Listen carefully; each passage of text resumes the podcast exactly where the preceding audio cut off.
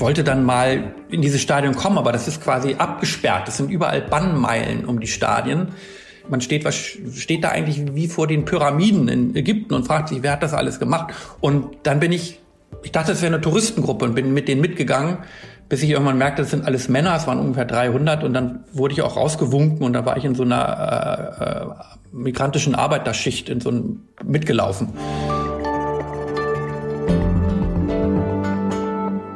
Liebe Hörerinnen und Hörer, herzlich willkommen zu einer neuen Folge von Hinter der Geschichte, dem Podcast für Freunde der Zeit. Auch in dieser Woche sprechen wir wieder über einen Artikel aus der aktuellen Ausgabe der Zeit und darüber, was eigentlich alles passieren muss, bis so ein Text überhaupt erscheinen kann. Mein Name ist Christoph Siemes, ich bin der Textchef der Zeit und in dieser Woche mal wieder Ihr Moderator. Häufig sprechen wir ja an dieser Stelle mit Kolleginnen und Kollegen aus der Zeitredaktion hier in Hamburg oder in Berlin oder manchmal auch mit unseren Korrespondenten in aller Welt. Das ist diesmal anders. Heute ist ein freier Autor zu Gast und über den freue ich mich ganz besonders. Es ist Moritz Rinke, der bekannte Schriftsteller und Dramatiker, der gelegentlich auch als Kolumnist oder Journalist arbeitet. Und er ist für unser heutiges Thema keineswegs nebensächlich auch der Mittelstürmer der Autonama, der Autorennationalmannschaft, dem offiziellen deutschen Team kickender Schriftsteller. Wenn Sie sich wundern, sowas gibt es wirklich seit vielen Jahren vom DFB offiziell unterstützt und eine ganz tolle Einrichtung. Und ich glaube, viele Titel haben sie auch schon gewonnen. Und weil wir gelegentlich, also Moritz und ich, schon mal zusammen vor einen Ball getreten haben, sind wir per Du miteinander. Und ich freue mich, Moritz heute begrüßen zu können. Herzlich willkommen aus Berlin, Moritz. Ja, hallo, schöne Grüße nach Hamburg und vielen Dank für die Einladung. Der Grund, warum wir heute miteinander sprechen, hat nämlich auch mit Fußball zu tun. Die umstrittene Fußball-WM in Katar beginnt in wenigen Tagen, genauer gesagt am 20. November. Und alle reden inzwischen über das Emirat aber nur wenige sind wirklich dort vor Ort schon gewesen. Zu diesen wenigen gehört nun auch Moritz, der gerade von einer Reise dorthin, einer Kurzreise dorthin zurückgekehrt ist. Und was er vor Ort gesehen und erlebt hat, beschreibt er in einer sehr interessanten Reportage, die im Feuilleton der aktuellen Zeitausgabe erschienen ist. Lieber Moritz, wie bist du nach Katar gekommen? Ich nehme mal an, da fährt man gerade dieser Tage nicht einfach so aus Jux und Dollerei mal hin, oder? Nein, weiß Gott nicht. Ich hatte eine Einladung der deutschen Botschaft und des Goethe-Instituts. Ähm, es gibt nur ein Goethe-Institut in der Region. Das ist alles quasi gebündelt. Die sitzen in Abu Dhabi. Und ich war im Mai in Abu Dhabi zu einer Veranstaltung und da entstand die Idee, ob ich vielleicht doch mal zurückkäme und zwar nach Katar, also in das andere Emirat, um vielleicht mit wachen Augen durch diese seltsame Stadt Doha zu laufen und vor allem aber auch dort auf einem Podium zu sprechen. Ich habe offen gestanden lange überlegt, ob ich diese Einladung annehmen möchte, kann oder soll, weil ich, und das habe ich sehr deutlich gespürt, als ich da auf dem Podium saß, mich quasi eigentlich immer von außen gesehen habe, also mit dem deutschen Blick auf mich, der dort in Katar sitzt und über Fußball spricht. Und ich hatte mir schon natürlich wissend, dass es nicht so einfach ist, in Katar offen zu sprechen, Sätze zurechtgelegt, wie ich quasi metaphorisch meinen ganzen Unmut darüber ausdrucken kann. Ich war dann sehr überrascht, dass der Moderator Farid Manjari, der Leiter des Goethe-Instituts, ein gebürtiger Iraner, überhaupt nicht auf eine Diskussion äh, äh, fixiert war, die den äh, Kataris gefallen könnte, sondern ganz im Gegenteil. Wir haben da sehr offen gesprochen. Zum Unmut dann wohl des einzigen katarischen Teilnehmers eines Nationalspielers, ehemaligen Nationalspielers, der wohl ein Nationalheld war, weil er beim Asien Cup 1984 das Tor gegen Syrien, das Führungstor, umjubelte äh, Führungstor gegen Syrien schoss. Das war in der Tat eine schwierige Begegnung muss ich sagen. Hm, aber äh, nochmal so ein bisschen zurück zum Anfang. Was hat denn für dich am Ende den Ausschlag gegeben, trotzdem zu fahren? Du sagst, du hattest eine große Reserve dagegen, aber offenbar sind dir ein paar Sätze eingefallen, die du gerne loswerden wolltest. Ja, mir ist halt aufgefallen, dass viele bei Lektüre der ganzen Artikel, ich habe mich natürlich wirklich eingelesen in dieses Thema und die sind natürlich alle sehr ähnlich. Die Menschen, die dort eben nie gewesen sind, schreiben über Katar und sind dann natürlich schnell im, im, in diesem Modus des Abschreibens anderer Artikel. Dann werden die Zahlen referiert, diese schrecklichen Zahlen, von denen man ja auch gar nicht weiß, welche stimmt. Also ich spreche über die Gastarbeiter und Migranten, die da zwischen 2010 und eben jetzt gestorben sind.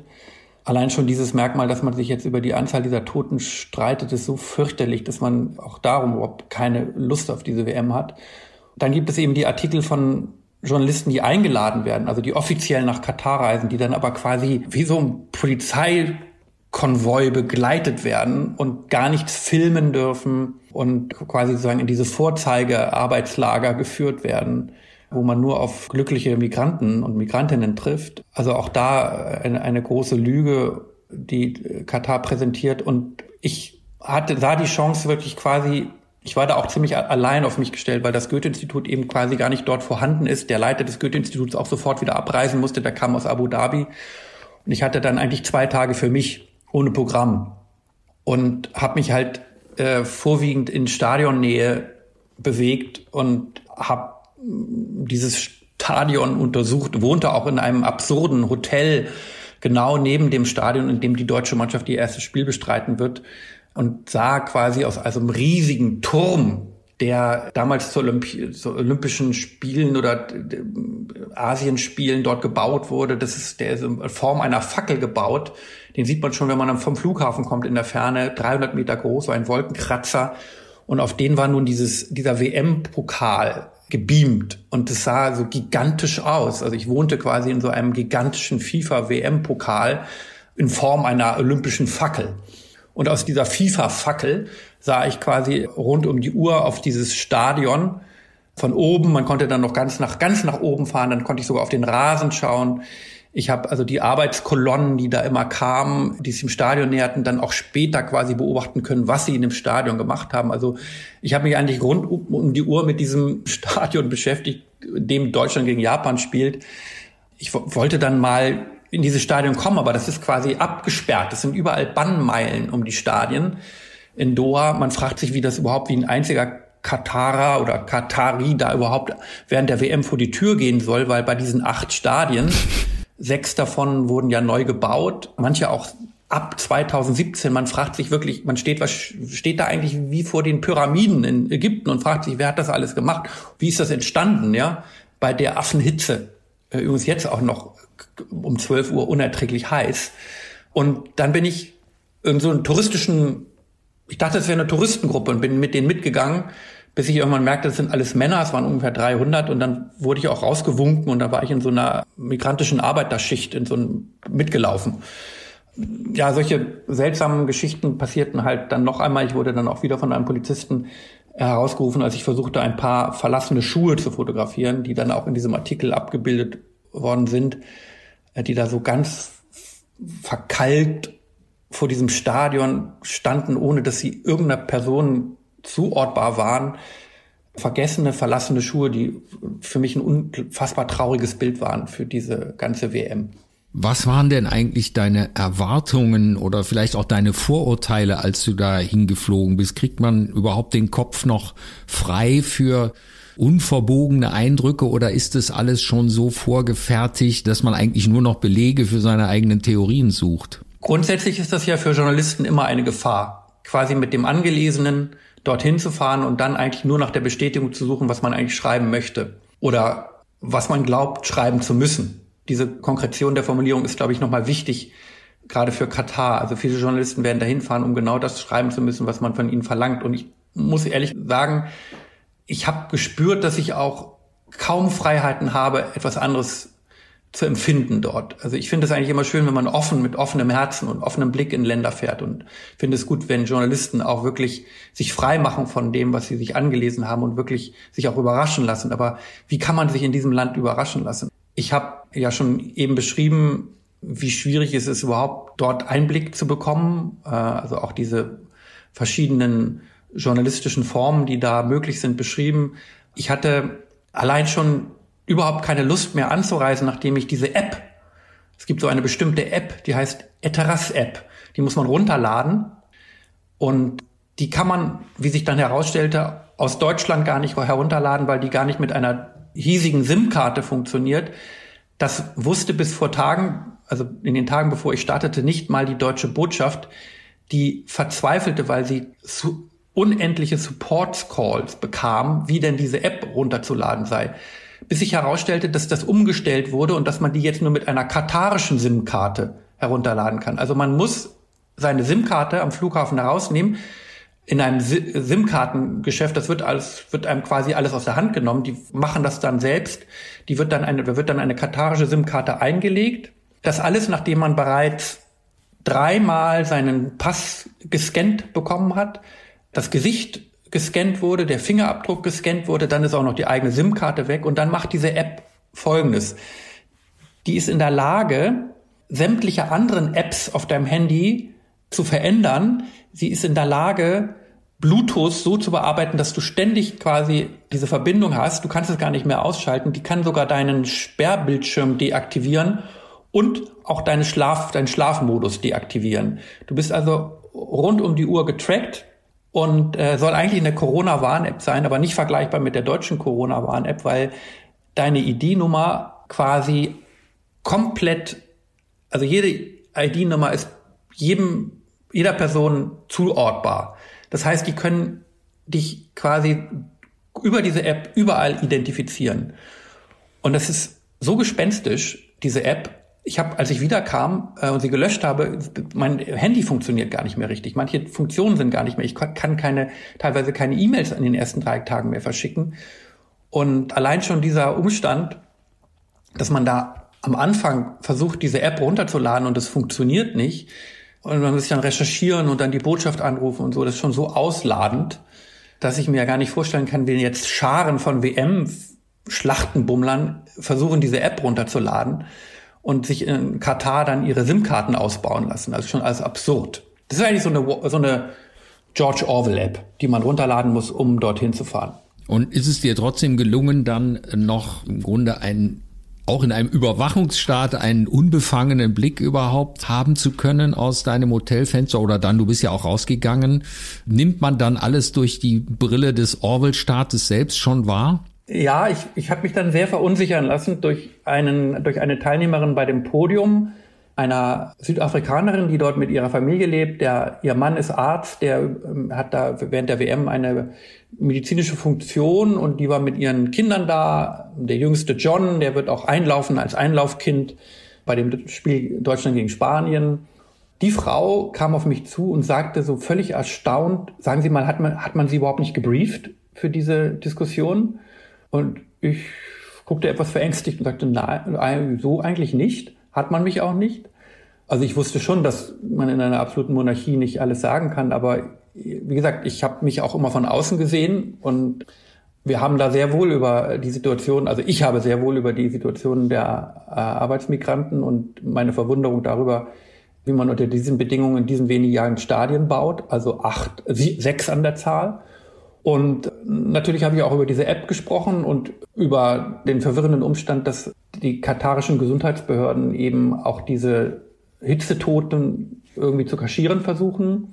Und dass es da kein offenes Reden darüber gibt, äh, geschweige denn einen Dank an all diese Migrantinnen, die das möglich gemacht haben. Also diese WM hätte ja ohne diese unmenschlichen Arbeitsbedingungen, die dort vorherrschen und diese, dieses, diese unfassbare Leistung dieser Menschen dort wäre, hätte diese WM, würde sie nie stattfinden. Und ich war halt durch diese Äußerung dieser äh, südafrikanischen Frau doch verunsichert und ging dann in mein Hotel zurück und dachte, ich müsste vielleicht doch, weil ich ja jetzt getrackt werde, so ein Sicherheitsschloss von der Tür im Hotel zuschließen und in diesem Zimmer funktionierte auch, das ist auch so Ausdruck dieser, dieser irrsinnigen Welt in Katar oder überhaupt in den Emiraten.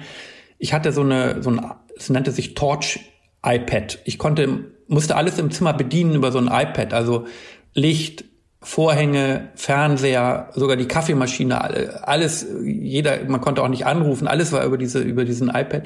Und dann versuchte ich die Tür zu schließen mit diesem iPad und dann ging aber plötzlich die Vorhänge auf.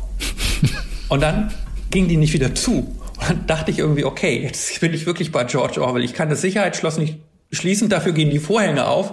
Und dann habe ich die ganze Nacht in meinem Bett gelegen, also viele, viele Stunden und habe auf das Stadion gestarrt, wie gesagt, in dem die Deutschen ihr erstes Spiel bestreiten.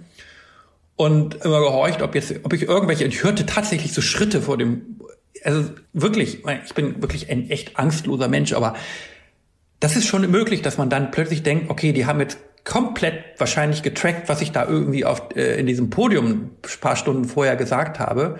Und jetzt bin ich hier Staatsfeind und nun werde ich quasi abgeholt. Und das kann ich mir vorstellen, dass, dass das auch quasi der Alltag dort ist mit so einer App. Die muss man ja haben. Also Kataris werden bestraft.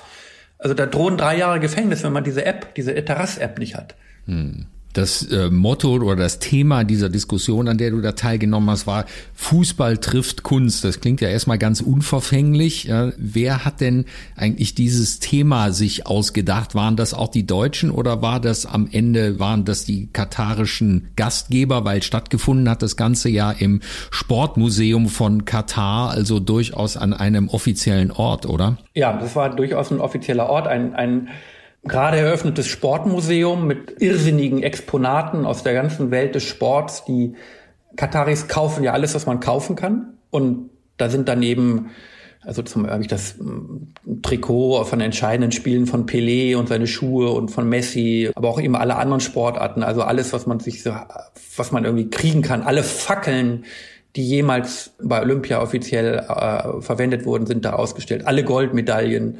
Die kaufen einfach alles wie sie sich eben auch diese WM gekauft haben. Klar, die müssen das, äh, das ist eine deutsche Erfindung, dieser, diese, dieses Podium, aber das muss natürlich alles mit den Kataris abgesprochen werden. Und natürlich kann, kann das Goethe-Institut äh, nicht in den Titel schreiben, Diskussionen über die Arbeitsverhältnisse der, der Arbeitsmigranten. Das kommt da nicht durch. Klar steht dann da so was Unverfängliches wie der also Fußball trifft Kunst. Und wir haben dann auch bestimmt zehn Minuten darüber geredet. Ich saß ja mit äh, einem sehr interessanten Lichtdesigner, Lichtkünstler würde man sagen, auf dem Podium, der jetzt in Doha so eine Lichtinstallation macht. Und zugegeben war ich ein bisschen verwundert, dass der da jetzt einfach so, der hatte sich bedeckt gehalten mit seinen politischen Äußerungen. Der hat gesagt, eben er würde jetzt Doha diese, diese Lichtinstallation äh, schenken. Und beim Rausgehen sagte er mir dann, lieber Moritz, also wir haben uns dann geduzt, bitte glaubt nicht, dass ich jetzt einfach hier nur Licht mache, sondern ich habe diese Lichtinstallation besteht nur aus den Farben, Nationalfarben Nepals, Bangladesch, Indien, also hat all diese Farben genommen. Aber wenn er das sagen würde, dann würde man ihm das wahrscheinlich abbauen. Ich habe mich dann aber gerade in dieser Reportage entschieden, es trotzdem zu schreiben, weil ich mir eigentlich wünsche, dass es darüber eine Diskussion gibt. Also je mehr Diskussionen, je mehr wir diesen Blick bei der WM auf das richten, wie sich Katar präsentiert, wie sich die Fußballverbände, die dort teilnehmen an dieser WM, präsentieren, wie weit wir immer wieder den Blick von den Sportstätten auf andere Geschehnisse lenken können. Das ist ja auch wichtig für uns, also für Sie und für uns als äh, Bericht, äh, fußballliebende Berichterstatter. Inwiefern beobachten wir dieses Turnier genau? Deshalb habe ich, habe ich auch eine äh, etwas äh, differenzierte Meinung zu diesem Boykott. Ich finde den sehr wichtig. Ich finde es toll, dass die Kneipen das boykottieren. Ich finde es wahnsinnig wichtig, dass das keine WM der Vorfreude ist, wie man ja das aus eigenen Kindertagen kennt und liebt und sich wünscht, dass wieder endlich mal ein Turnier stattfinden wird, auf das wir uns wirklich freuen können. Aber ich halte es für die Berichterstattung auch wichtig, genau zu schauen, wie sich der DFB dort präsentiert wird, wie sich die deutsche Mannschaft präsentiert, ob es Zeichen gibt. Also man muss eigentlich Katar diese Party verderben. Das kann man durchaus durch Boykott, aber das kann man auch eben durch eine sehr kritische Berichterstattung. Und hattest du den Eindruck oder konntest du dir überhaupt einen Eindruck darüber verschaffen, ob vielleicht die jetzt doch sehr intensiver und noch immer intensiver werdende Beobachtung in Katar etwas auslöst? Also vielleicht, es gibt ja auch die Befürworter oder sagen wir mal die mit den Wölfen heulen im Mitblick auf diese WM, die sagen, ja, in dem Land hätte sich gar nichts geändert ohne die WM und jetzt, weil sie da stattfindet, gucken alle hin und die sind gezwungen, sich zumindest ein bisschen zu bewegen. Wie beurteilst du da? Also stimmt das? Ändert sich da etwas und geht es denen besser als vorher? Es geht ihnen immer noch schlecht, aber geht es den Arbeitern zum Beispiel besser als vorher? Also wenn man sich erkundigt bei Menschen, die dort schon länger leben, also jetzt zum Beispiel den, finde ich, sehr couragierten deutschen Botschafter in Katar, Claudius Fischbach, der Übrigens auch beim Empfang der deutschen Einheit, der immer traditionell Ende Oktober stattfindet, weil sonst zu heiß ist. Also so viel auch zu diesen Verhältnissen dort. Der sagte auch bei, der begrüßte die Menschen dort alle mit einem Dank an alle Arbeitsmigranten, dass diese WM überhaupt stattfinden kann. Das fand ich schon sehr couragiert. Und der sagte halt, man muss tatsächlich sagen, dass Katar sich verändert hat, dass die etwas getan haben. Und wenn man sich jetzt, ich bin ja Dramatiker, mich so empathisch in die, in die gegenüberliegenden, also in den anderen Teilnehmer dieser WM hineinversetze, dann kann man quasi diese Empörung, die die jetzt haben, das sei eigentlich alles eine, eine, eine einzige Kampagne gegen sie, dann kann man das zumindest aus deren Sicht nachvollziehen, weil die denken wirklich, dass sie viel getan haben. Sie haben dieses sogenannte Kafala-System abgeschafft, das eben die Arbeitsmigranten zu, und auch Migrantinnen, äh, teilweise die im Haushalt dann geholfen haben, zu, zu Sklaven, zum, zum Eigentum. Also denen wurden die, die Pässe abgenommen, die wurden teilweise nicht bezahlt, denen wurde mit Gewalt gedroht. Also das ist ganz schlimmes äh, System, dieses Kafala-System. Das wurde offiziell, also es wurde 2017 dann richtig per äh, Dekret ähm, und Gesetz abgeschafft. Nur ist es eben, und das sagen viele, gar nicht umgesetzt worden.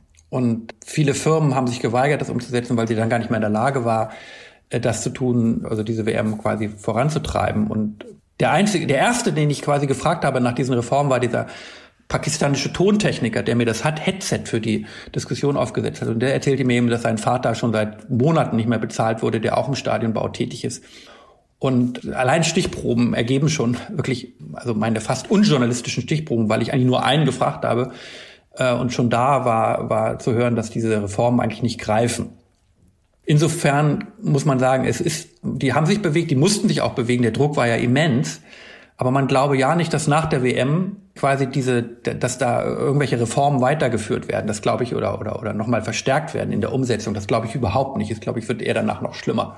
Glaubst du, dass man aus dieser ganzen Diskussion jetzt irgendwas lernt für den zukünftigen Umgang mit solchen großen Sportveranstaltungen? Die Debatte ist ja immer insbesondere bei Olympischen Spielen äh, ja, soll man die äh, Spiele dahin vergeben, um da einen, ich sag mal, zivilisierenden Einfluss in solchen autoritären Gesellschaften ausüben oder ist es eigentlich hoffnungslos?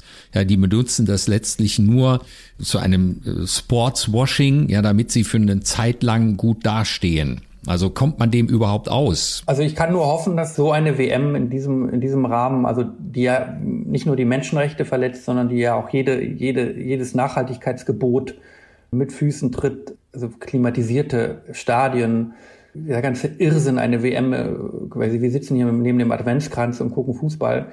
Die Spieler kommen, kommen mitten aus der Saison mit extremer äh, Verletzungsgefahr und so. Das Ganze, alles widerspricht also einem solchen Turnier, ja. Und die FIFA macht weil sie dann noch mehr Geld verdient. Man kann nur hoffen, dass und deshalb auch die Aufmerksamkeit der Sportjournalistinnen und Journalisten so groß ist, dass so etwas nie wieder passiert, ja, dass so ein Turnier in diesem Rahmen nie wieder stattfinden darf. Und ich glaube, dass wir in Russland, da waren die Russen ja schon, äh, hatten ja die Krim schon annektiert, ja, haben wir trotzdem relativ unkritisch alle diese WM betrachtet. Also man gleitet dann irgendwie dann doch ab in den Fußball. Und ich hoffe, dass es hier, es wird eine sportliche Berichterstattung geben müssen, na klar, aber es muss immer wieder der Blick auf die Umstände und auf, auch gerade auf, wie sich der DFB da präsentieren wird. Was ist eigentlich mit diesem Fonds für die, für die Nachkommen? Ja, es wurde ja so proklamiert, dass es jetzt diesen Fonds gibt für all die Nachkommen der Migranten, die dort umgekommen sind in den Stadien. Immer wieder muss die Fragen kommen von Journalisten, auch an Sponsoren. Wann, wann zahlt ihr in diesen Fonds ein? Wer ist der Erste? Ja, wann zahlt der DFB in diesen Fonds? Kann man das sehen, dass sie dort eingezahlt haben? Also muss ein unglaublicher Druck entstehen. Und dann kann man eben nur hoffen, dass nie wieder so ein Turnier vergeben wird. Ich kann es mir nicht vorstellen, aber bei der FIFA ist alles möglich. Man hatte ja gedacht, als Platter drohte ins Gefängnis zu gehen, dass nun alles besser werden würde. Und es wurde noch schlimmer. Ich weiß nicht, wie man so einen verruchten Verein wie die FIFA dazu bringen kann, endlich mal wieder ein Turnier auszurichten, auf das wir uns freuen können. Mhm. Glaubst du, dass man als Einzelner irgendeinen Einfluss darauf hat, was die FIFA macht? Zum Beispiel, ich habe mir überlegt, es gibt ja diese Kette, wenn ich jetzt nicht gucke und viele tun es mir gleich, dann bricht die Einschaltquote bei den öffentlich-rechtlichen Fernsehsendern zusammen und die wollen kein Geld mehr für die Übertragungsrechte bezahlen und das ist dann der Hebel, der letztlich bei der FIFA ankommt oder ansetzt. Äh, das gleiche gilt für die Sponsoren. Wenn sich, wenn sich keiner mehr mit so einem Problemturnier äh, schmücken will, dann geht denen das Geld aus und erst dann ist der Moment erreicht, wo sie sich vielleicht anders entscheiden. Ja, das ist richtig. Also wenn, wenn man es schaffen könnte, quasi, dass alle dass, dass quasi keiner mehr das Gerät anschaltet, aber das wird, wird eben nicht möglich sein und, und Deshalb finde ich jede Form des Protests gut. Ich finde es, fände es jetzt ungut, wenn man quasi jetzt die, die äh, Bericht erstatten, dafür verdammen, dass sie das tun und die, die, die boykottieren, belächelt und sagt, das bringt ja eh nichts. Ich finde, es bringt sehr viel, wenn die Kneipen, wenn die, das sind Zeichen, ja. Und das schärft auch das Bewusstsein von den Journalistinnen und Journalisten, sagen, dadurch, dass wir jetzt oder großer Fußballliebhaber, die eine, öffentlich, die, die, die eine öffentliche Funktion vielleicht im Fußball haben, wie, wie ich das auch habe, die sagen, ich bin mir sehr bewusst, dass viele das boykottieren und ich, umso schärfer schaue ich auf diese, auf diese WM. Und ich finde es, denken wir zum Beispiel an so einen tollen Spieler, ehemaligen Fußballspieler wie Hitzelsberger, der selbst homosexuell ist, der ein sehr kritisches Bewusstsein hat, was Fußball betrifft, der bald mit einem äh, mit einer eigenen Reportage im ZDF über über die WM in Katar zu sehen sein wird, der selber Experte ist, aber nicht hinfliegt, sondern hier wie alle anderen deutschen Experten ja und Expertinnen ja auch aus Deutschland berichtet, der sich selbst ja, der hätte ja auch das Turnier jetzt absagen können, aber nein, er wird da als Experte sitzen und wird natürlich vielleicht gar nicht so viel über die Verfassung der deutschen Spieler sprechen, sondern auch über das, was dort, was er dort erlebt hat und was er auf seinen Reisen erlebt hat. Und äh, ich glaube, dass so etwas sehr wichtig ist und dass das auch Druck auf die Fernsehstationen machen wird. Und alle, das kann ich mir gar nicht anders vorstellen, alle äh, Fernsehteams, die dort vor Ort sein werden, werden spüren, dass sie, dass das keine normale WM ist und dass sie keine neue normale Berichterstattung machen können. Letzte Frage muss natürlich dann trotzdem sein, wie wirst du es halten? Wirst du gucken? Ich weiß, du bist ein fanatischer Gucker und großer Fußballfan. Wie wirst du für dich selbst diese schwierige Entscheidung treffen? Ja, ich hatte noch kurz überlegt, dass man sich als Kind natürlich immer so auf eine WM freut und ich sehe das jetzt quasi an den Augen meines Sohnes und ich finde mich dann auch wieder in diesen Blicken, die ich 78 war meine erste WM, da wusste ich von 78 ja noch nicht, dass es in Argentinien stattfindet und welche unter welchen Umständen, aber man guckt da ja auch als Vater dann mit der Freude des Kindes auf diese WM. Und das tut mir so leid für meinen Sohn, dass ich ihm immer sagen muss, pass mal auf, das ist aber keine WM, die ich gut heiße, ja. Also ich wo, wurde das schon mal gefragt von, von einem Kulturzeitmagazin, also von Dreisat, ähm, vor meiner Reise nach Katar. Da habe ich dann ähm, ähnlich argumentiert wie jetzt. Das ist eben, das quasi ist eine kritische Beobachtung und aber auch den Boykott, dass beides möglich sein soll. Und genauso sehe ich es jetzt auch nach meiner Reise also ich werde natürlich genau schauen, wie sich diese absolute Monarchie jetzt präsentieren wird, wie, wie die deutschen Medien das begleiten werden, wie wir als Berichterstatter, also wie ich selbst das wahrnehme. Ja, ich äh, werde, also ich werde auch darüber schreiben und versuche quasi auf meine Art und Weise dann einen Beitrag dafür zu leisten, dass so eine WM nicht wieder stattfinden darf. Liebe Hörerinnen und Hörer, das war die aktuelle Folge von Hinter der Geschichte, dem Podcast für Freunde der Zeit. Mein Name ist Christoph Siemes. Ich hatte heute Moritz Rinke zu Gast, den Schriftsteller, Dramatiker, Fußballer, Fußballfan. Er hat uns erzählt von seiner Reise nach Katar im Vorfeld der Fußball-WM, über die Umstände dort. Und Sie finden seine Reportage über diese Reise in der aktuellen Ausgabe der Zeit im Ressort Feuilleton.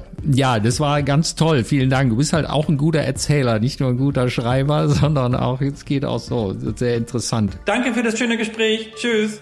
Liebe Hörerinnen und Hörer, ich danke Ihnen fürs Zuhören und Ihr Interesse. Den Podcast hinter der Geschichte können Sie überall dort abonnieren, wo es Podcasts gibt. Falls Sie jetzt auf den Geschmack gekommen sind, eine genaue Anleitung finden Sie auf der entsprechenden Webseite bei den Freunden der Zeit www.freunde.zeit.de und dort können Sie auch alle Folgen, alle bisherigen Folgen des Podcasts, den es ja schon ein paar Jahre gibt, nachhören. Und dann freue ich mich, wenn Sie vielleicht auch in der kommenden Folge von Hinter der Geschichte wieder zuhören mögen. Vielen Dank. Auf Wiederhören.